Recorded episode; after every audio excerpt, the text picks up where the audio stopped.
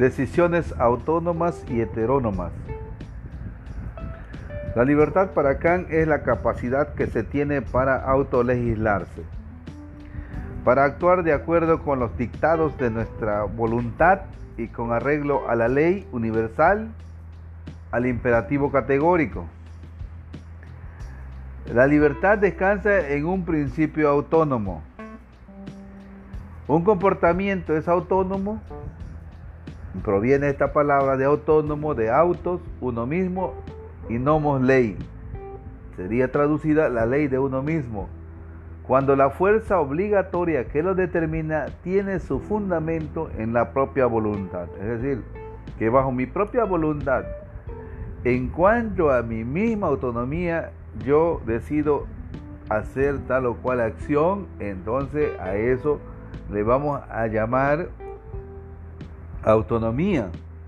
Entonces la autonomía de la voluntad nos permite hablar de una moral legítima.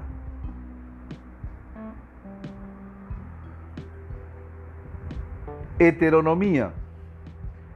Al lado de esta figura, una que no lo es, la moral heterónoma. Es decir, al lado de la autonomía existe una figura más que no es autonomía, sino que es heteronomía, la cual postula un fundamento ajeno a la voluntad que puede ser la naturaleza, el reino de los valores absolutos o Dios. Explicado. Cuando se es autónomo uno mismo, realiza su ley. Cuando se es heterónomo, uno obedece a otras leyes de otros códigos.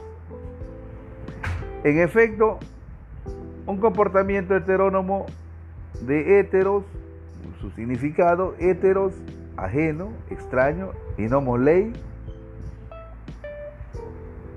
es aquel en el cual la obligatoriedad que lo rige obedece a un principio extraño, ajeno a la voluntad, una autoridad religiosa, una civil, una moda, una costumbre, esas son leyes heterónomas, porque nos apegamos a lo que dice eh, la norma externa que no rige nuestra autonomía.